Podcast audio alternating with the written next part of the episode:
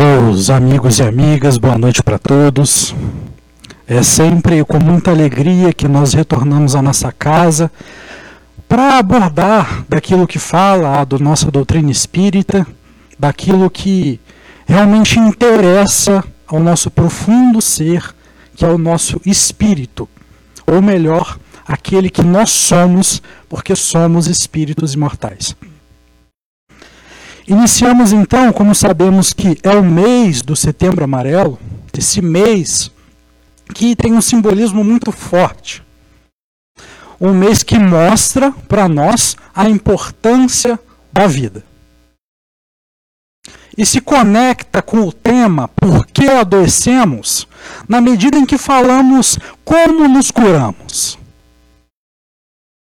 Por essa razão, um texto de Emmanuel, cujo título é Imortalidade, vai dizer assim: Quando o suicida acordou no mais além, trazendo a chaga em sangue que abrira em si mesmo, gritou espantado para os céus: Meu Deus, meu Deus, onde a morte em que entrei?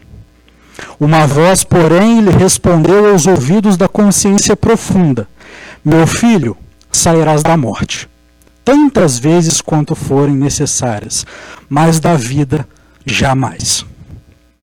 E baseado nesse texto de Emmanuel, nos mostrando que não basta que nós tiremos a nossa própria vida para que os nossos problemas se extinguam. Por mais que doa, por mais que soframos, por mais que a doença nos, nos apavore o entro do nosso ser, devemos ficar. E por quê? Não é o que diz as antigas escrituras? Ainda que eu ande no vale da sombra da morte, eu caminharei em pé, pois o Senhor é o meu guia. E é nesse sentido que entraremos na nossa palestra. No nosso diálogo, melhor dizendo. O que nos leva a adoecer? Por que adquirimos doenças ainda durante a vida?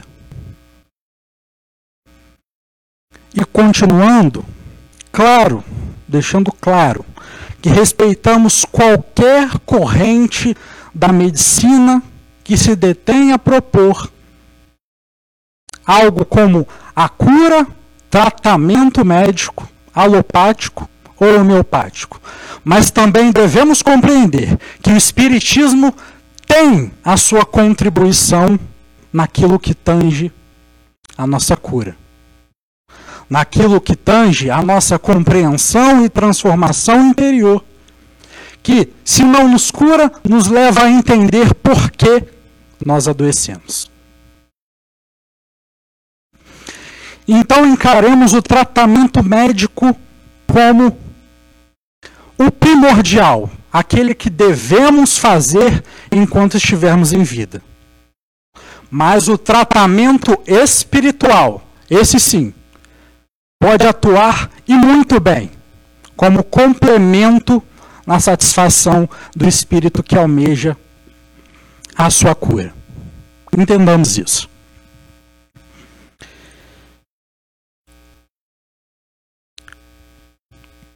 Nós temos o caso no livro Ação e Reação, Psicografia de Francisco Cândido Xavier, ditado pelo espírito André Luiz, um caso que envolve um assassinato de dois tios por um sobrinho. Ele que almejava as conquistas materiais que eram de propriedade dos tios, forja uma espécie de acidente envolvendo ambos. Tira o freio do carro e ambos os tios morrem num acidente trágico. E é nesse contexto em que se trata a nossa história. Silas, um benfeitor espiritual, acompanhado de André Luiz, vão averiguar um caso. o caso de obsessão dos tios em cima do sobrinho, que ainda estava encarnado. E nesse sentido, os obsessores dão uma aula do que é a obsessão. Como eles conseguem acessar as nossas entranhas e os nossos pensamentos para nos adoecermos. Com a palavra, os obsessores. Todos possuímos, além dos desejos imediatistas comuns, um desejo central, ou tema básico dos interesses mais íntimos. Em face disso, emitimos com mais frequência, além dos pensamentos vulgares e rotineiros, os pensamentos que nascem do desejo central que nos caracteriza. Os quais passam a construir o reflexo dominante da nossa personalidade. E desse modo, é fácil conhecer a natureza de qualquer pessoa em qualquer plano através das ocupações e posições em que prefira viver. E desse sobrinho, como ele ainda cultivava a fortuna que havia ganhado de herança, os obsessores encontraram o desejo central materialista daquele espírito e manipulando os seus pensamentos, as suas memórias, as suas ações, levaram o tio, o sobrinho, perdão, ao adoecimento. Uma espécie de esquizofrenia induzida por esses obsessores, que levaram o sobrinho a esse estado turpe. Então é por meio, muitas vezes, do nosso pensamento ruim que os espíritos ganham o acesso que eles tanto almejam para nos destruir. Se almejamos então, como desejo central, objetos materiais, há de haver espíritos que também desejam objetos materiais. E nesse sentido, ampliam o horizonte completamente da nossa psique, que nos leva ao ato de querer incessantemente aquilo que é desejado. E daí, desses pensamentos sistemáticos, ruins muitas vezes, surgem as doenças que se propagam no nosso perispírito. E após essas doenças se propagarem no nosso perispírito por meio do nosso livre-arbítrio, que começa na consciência, segundo a questão 621 do Livro dos Espíritos, nós adoecemos. Ou simplesmente buscamos a doença de forma inconsciente. Mas se nós sabemos que nós adoecemos e sabemos os motivos pelos quais adoecemos, por que não evitamos as variadas doenças a qual, às quais às vezes somos submetidos? Se temos as informações e a belíssima doutrina espírita nos traz, por meio do Pentateuco Kardeciano, o que devemos fazer para evitar porque ainda assim usamos o nosso livre-arbítrio para ir contrariamente a isso. Se sabemos que o Evangelho de Jesus é o nosso norte,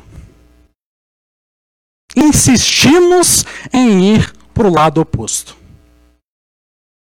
Insistimos em ir a caminho da porta larga, evitando a porta estreita. Por quê? Por que essa insistência no mau uso do nosso próprio livre-arbítrio? No capítulo 7 do Evangelho segundo o Espiritismo, Adolfo, o bispo de Argel, espírito muito participativo, com várias mensagens no livro dos Espíritos, Evangelho segundo o Espiritismo, vai nos dizer assim, ou perguntar: por que a vez de ter em tão grande estima o que brilha e encanta os olhos, além do que toca o coração?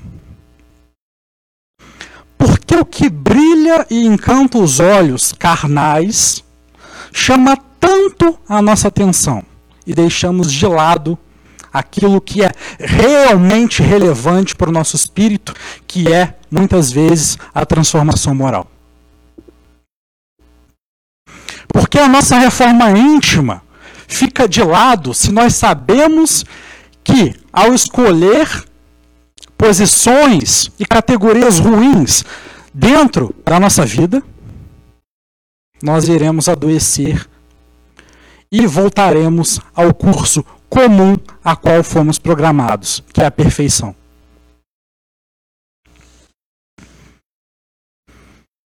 Nós temos noção, então, do que nós vivenciamos na pergunta 258 do Livro dos Espíritos, Kardec pergunta: Quando na erraticidade, antes de começar nova existência corporal, tem o espírito consciência e previsão do que lhe sucederá no curso da vida terrena?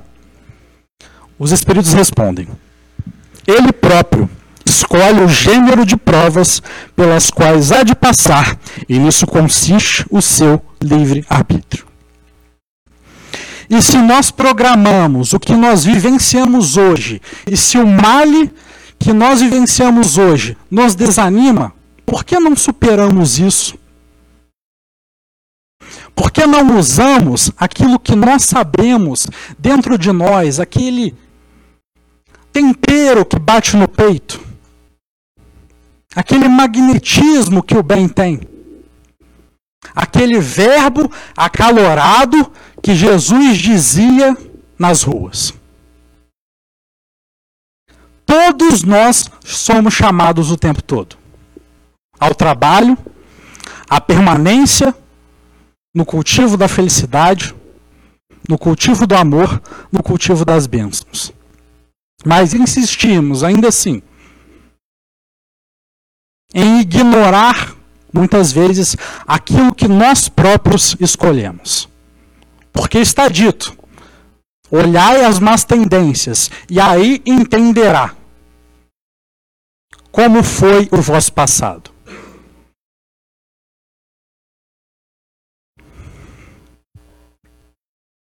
Então, haveria uma espécie de castigo ou lástima aleatória em quem está adoecido entre nós?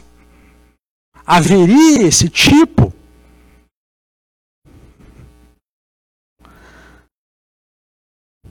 Não há castigo, nós agimos e colhemos.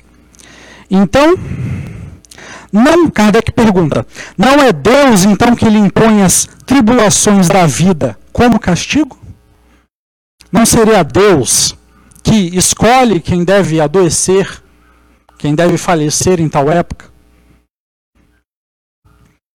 Nada ocorre sem a permissão de Deus. Porquanto foi Deus que estabeleceu todas as leis que regem o universo. E de agora perguntar: por que decretou ele esta lei e não aquela? Dando ao Espírito a liberdade de escolher Deus lhe deixa a inteira responsabilidade dos seus atos e das consequências que esses tiverem. Nada lhes torva o futuro. Abertos se lhe acham, assim o caminho do bem como do mal. Se vier a sucumbir, resta-lhe a bondade e a consolação de quem nem tudo se lhe acabou e que a bondade divina lhe concede a liberdade de recomeçar o que mal feito. Ademais, cumpre que se distinga o que é obra da vontade de Deus do que é a do homem.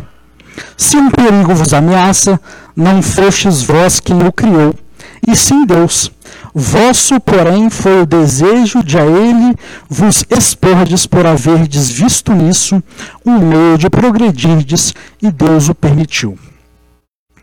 Então, durante a nossa estada no mundo espiritual, chamada de erraticidade, muitas das situações e às vezes as doenças, nós escolhemos, junto dos nossos mentores, o que passaremos aqui.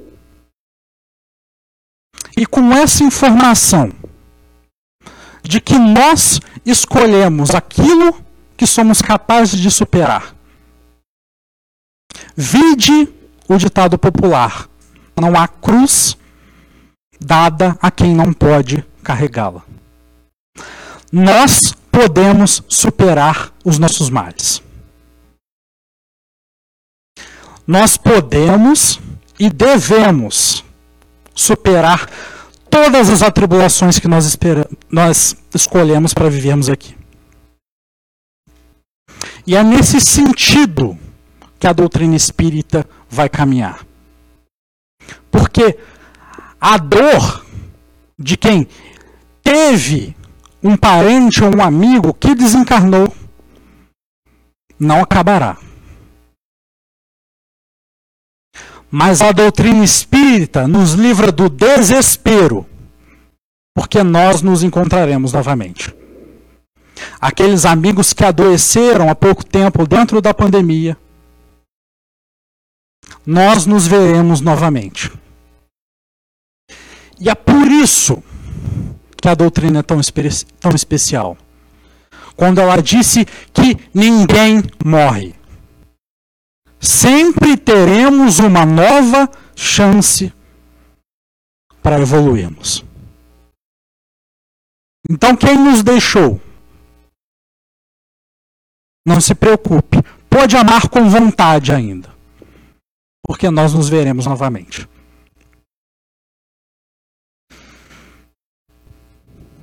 Bom, Questão 266 do Livro dos Espíritos, Kardec pergunta: Não parece natural que se escolham as provas menos dolorosas? Pode parecer-vos a vós. Ao espírito, não. Logo que este se desliga da matéria, cessa toda ilusão e outra passa a ser a sua maneira de pensar.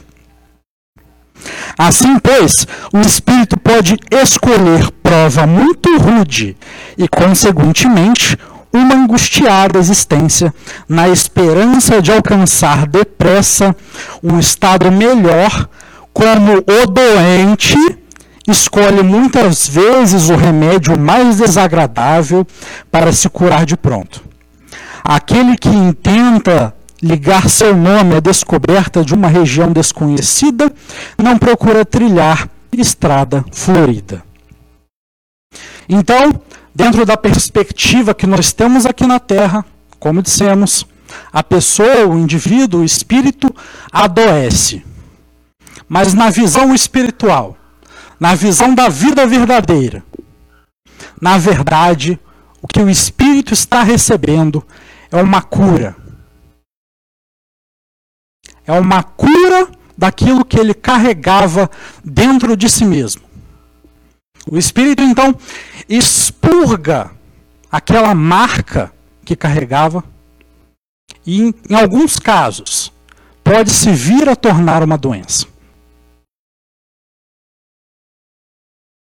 Pode se vir a tornar uma doença no encarnado. Mas para o espírito é uma cura.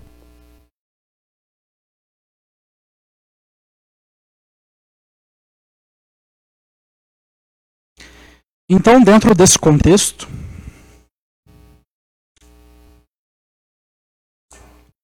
nós podemos entender que a depressão, sendo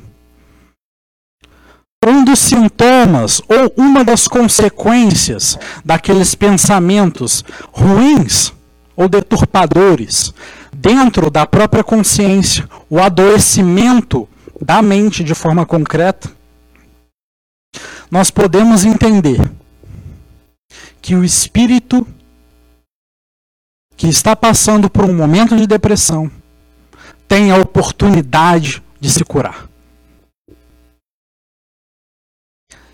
Se essa programação for instalada no cérebro, ela também pode ser desinstalada. E para isso, como dissemos, busquemos ajuda médica. Ajuda dos psiquiatras que estão aqui para serem usados como artifício para nossa melhora. Ajuda dos psicólogos que com a psicoterapia conseguem transformar o que é o modo de pensar daquele indivíduo. Então, se nós aqui nos encontramos num momento difícil psicologicamente, busquemos esses profissionais. E após buscarmos esses profissionais, também, se quisermos, podemos buscar a ajuda espiritual. A casa, principalmente, oferece o tratamento através do Evangelho. Oferece o atendimento fraterno. Oferece o passe. Oferece a água fluidificada. E esse tratamento complementar, vinculado ao tratamento principal, médico, são fortes armaduras para nossa transformação, para nossa cura, para aquilo que buscamos, para a felicidade verdadeira dentro de nós. Saibamos também, além de nos preocuparmos com nós mesmos, a nos preocuparmos com aquele que está próximo de nós. Saiba ver os sinais. Saiba ver comentários como: Eu quero sumir. Aqui não é o meu lugar. Estou cansado de tudo. Converse com essa pessoa. Na maioria dos casos, o que ela quer é alguém para ouvir. E essa caridade nós não podemos negar. Jesus faria? Faria. Então nós faremos também. Coloquemos isso como meta. Saibamos identificar aquele amigo que se encontra cabisbaixo durante muito tempo.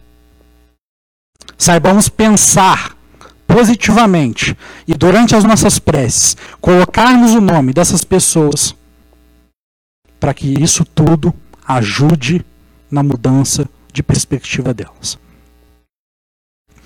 Há saída sempre. Saibamos disso.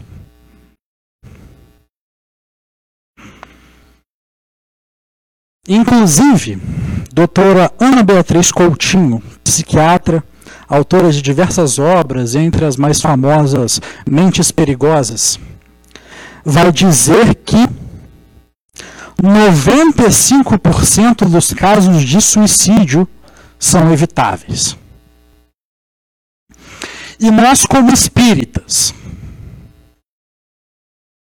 temos esse dever de contribuir também. A doutrina espírita pode ser uma poderosa ferramenta na limitação do suicídio.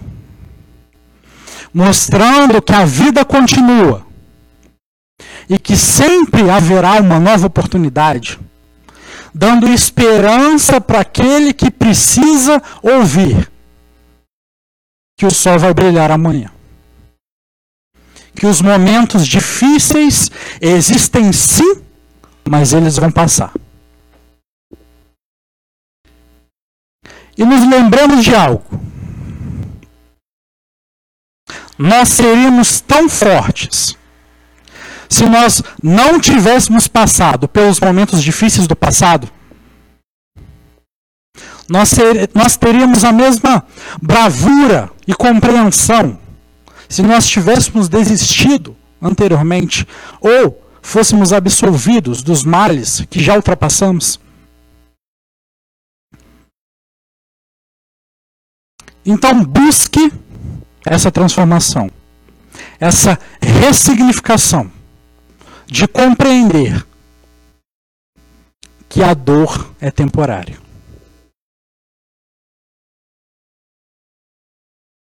A dor é temporária. Nós não sabemos quando ela vai passar. Todo sofrimento tem data certa para acabar, mas nós não sabemos. Quando? Então, paciência. Paciência e resistência para superar aquilo que muitas vezes domina a nossa mente. Saibamos lutar. Questão do Consolador, 154, respondida pelo Espírito Emmanuel. Perguntaram então a ele: Quais as primeiras impressões dos que desencarnam por suicídio? A primeira decepção que os aguarda é a realidade da vida que se não extingue com as transições da morte do corpo físico. Vida essa gravada por tormentos pavorosos em virtude da sua decisão tocada de suprema rebeldia. Suicidas há que continuam experimentando os padecimentos físicos da última hora terrestre em seu corpo somático, indefinidamente. E é por isso que nós devemos evitar esse ato e evitar que aconteça com o nosso próximo.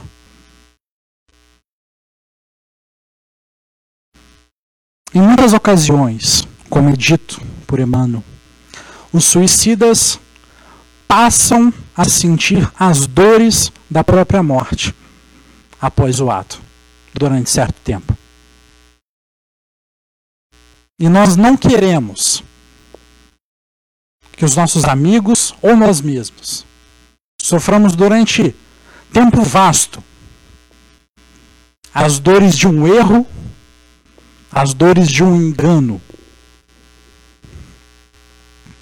Anos a fio, sentem as impressões terríveis do tóxico que lhes aniquilou as energias, a perfuração do cérebro pelo corpo estranho partido da arma usada no gesto supremo, o peso das rodas pesadas sob as quais se atiraram na ânsia de despertar da vida, a passagem das águas silenciosas e tristes sobre os seus despojos, onde procuraram o ouvido criminoso das suas tarefas no mundo, e comumente a pior emoção do suicida é a de acompanhar, minuto a minuto, o processo da decomposição do corpo abandonado no seio da terra, verminado e apodrecido de todos os desvios da vida humana.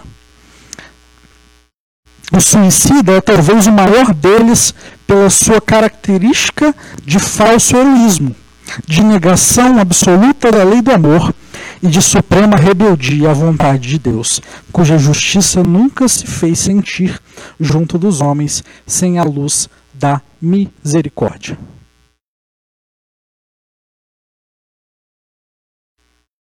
E é doloroso de ler isso. Nos chama a atenção. Mas essas informações não são para nos desanimar deve servir de combustível para que nós evitemos situações assim.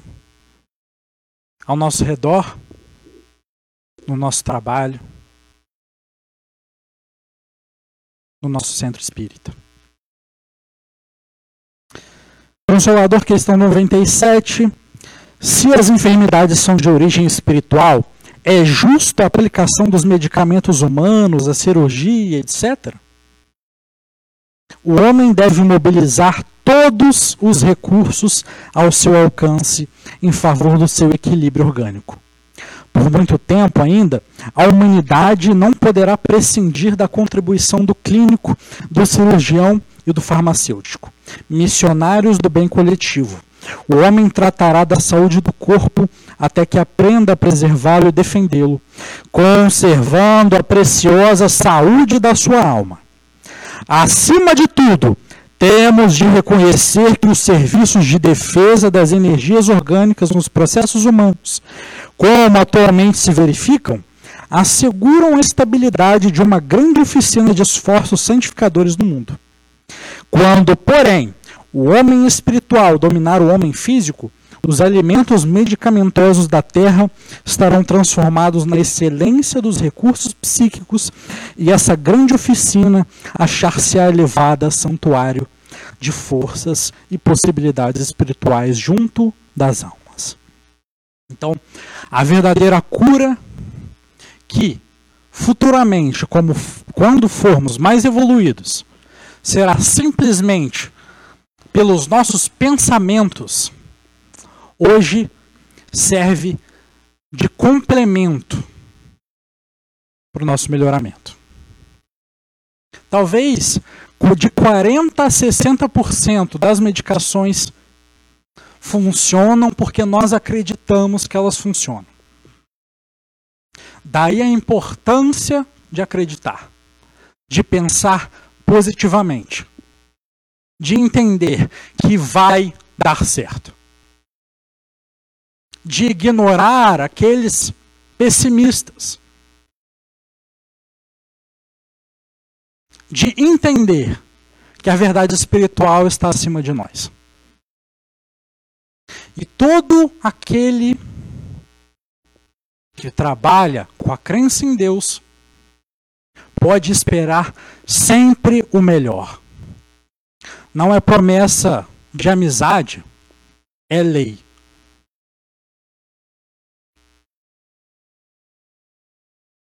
No livro Boa Nova, nós temos a história do apóstolo Bartolomeu. E Bartolomeu encarava um momento complicado da sua existência. Ou complicado psicologicamente para ele, dentro daquele contexto primitivo. Bartolomeu sofria de um dos males que talvez cometa, acometa grande parte da humanidade atual. Ele sofria porque não conseguia alcançar prosperidade financeira. E então, dentro desse emaranhado de pensamentos destrutivos, ele procura o nosso mestre. Ele que dividiu a era entre antes dele e depois dele, dá a lição da nossa historinha de hoje no livro Boa Nova. E dizendo assim: A nossa doutrina, entretanto, Bartolomeu, é a do Evangelho ou da Boa Nova. E já viste, Bartolomeu, uma boa notícia não produzir alegria? Você está aqui do meu lado, eu sou o mestre, e você está reclamando ainda? O meu evangelho é a vida. Eu estou te mostrando o caminho. E você não quer segui-lo? Fazes bem, conservando a tua esperança em face dos novos ensinamentos. Mas não quero, senão acender o bom ânimo no espírito dos meus discípulos. Se já tive ocasião de ensinar que o meu reino ainda não é deste mundo, isso não quer dizer que eu desdenho o trabalho de estendê-lo um dia aos corações que mourejam na terra. Achas então que eu teria vindo a este mundo sem essa certeza confortadora? O evangelho terá de florescer primeiramente na alma das criaturas antes de frutificar para o espírito dos povos mas venho de meu Pai, cheio de fortaleza e confiança. E a minha mensagem há de proporcionar grande júbilo a quantos a receberem de coração.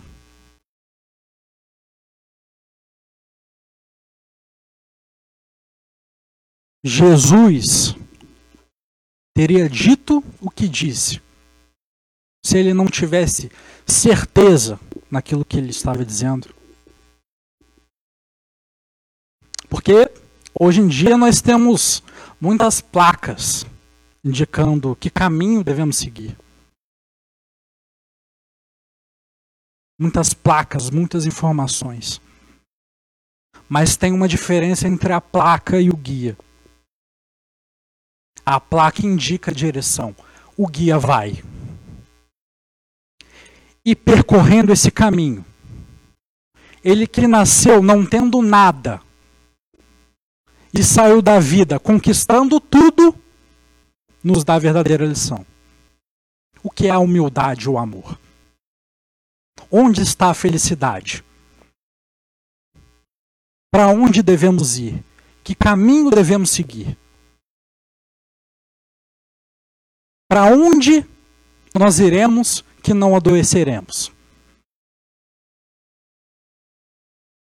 Estamos seguindo o norte do amor ou o sul das regalias e oportunidades terrestres.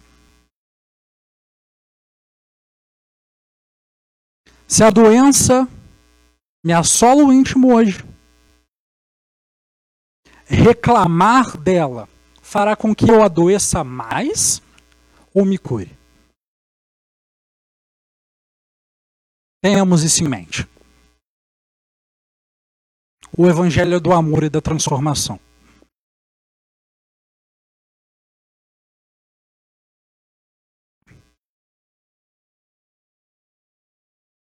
No livro Momentos de Ouro,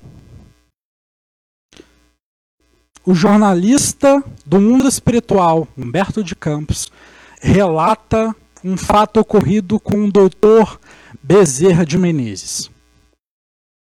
Bezerra de Menezes ministrava um curso para trabalhadores ainda encarnados, desdobrados no mundo espiritual.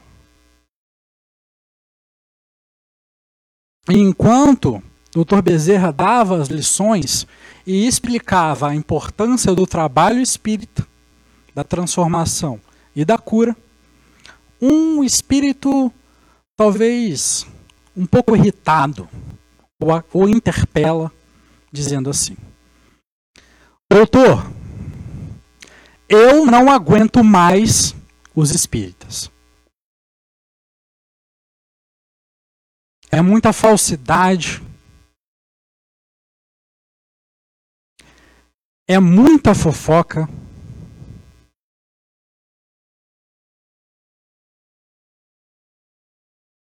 É muita fala. Que não deveria ser dita. E principalmente eu, Dr. Bezerra de Menezes. Eu não me aguento mais. Por mais que eu me esforce, eu gosto de ser invejoso. Eu gosto de falar mal das pessoas. Eu gosto de praticar o mal. Pelo menos ele era sincero, né? Mas o Dr. Bezerra de Menezes diz assim: Meu filho, eu também. O desencarnado o, o que estava trabalhando desdobrado deve ter regalado um olho. Falou: Como assim, doutor Bezerra? O senhor também? O espírito de luz, com esses defeitos que nós temos aqui? E doutor Bezerra diz: Sim, meu jovem. Eu também gosto de ser invejoso. Eu também gosto de falar mal das pessoas. Eu também gosto de praticar o mal. Mas a diferença é que antes eu corria atrás dessas imperfeições. Hoje eu corro dessas imperfeições. Então, por mais que tenhamos inclinações ao mal, por mais que insistamos no mau pensamento que pode acabar nos adoecendo, adoecendo o nosso perispírito, entendamos que o espírita é aquele que se esforça para contrariar as suas más inclinações. Não é aquele que controla todas as suas más inclinações. Estamos em processo de evolução. E se entendemos hoje por que adoecemos, temos que entender também, com a profundidade do estudo, como atingimos a nossa cura o nosso melhoramento. Entendendo a diferença que devemos fazer na nossa própria vida.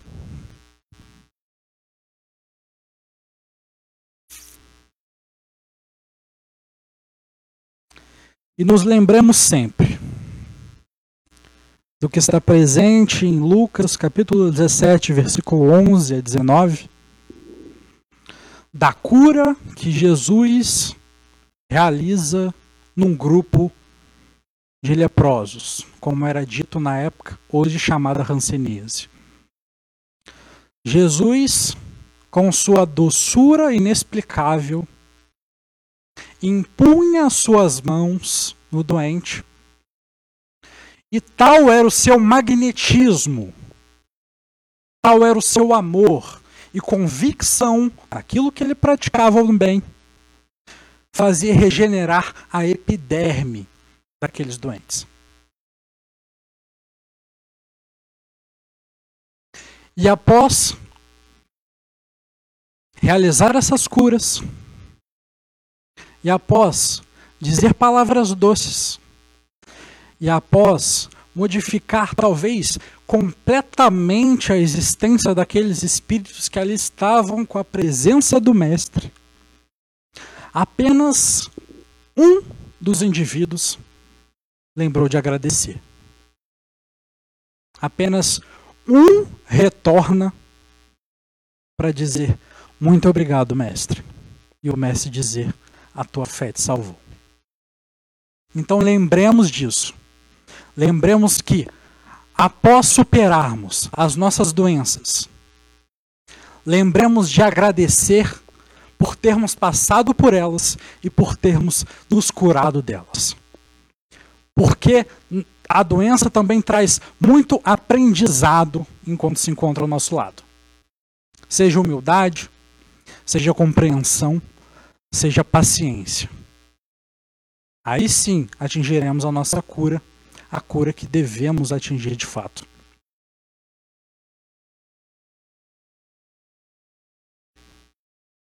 Eu agradeço a todos pelos ouvidos caridosos que aqui tiveram.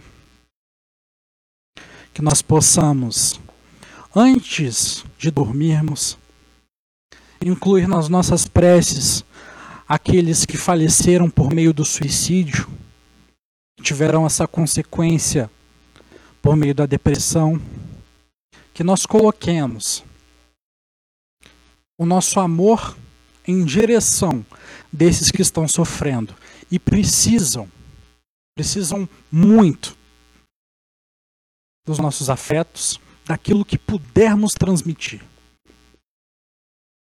Qualquer afago que diminua a dor desses espíritos é relevante para eles. É relevante para nós.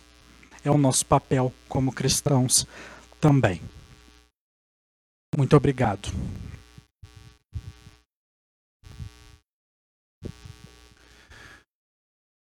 Bom, senhores, nós vamos nos encaminhar agora para a segunda fase dos nossos trabalhos, que é o passe. Então, aqueles que desejarem permanecer para o passe, só permanecerem sentados, que será organizado por fileiras. Aqueles que não desejarem, tenham um bom retorno para suas casas, com muita força e fé.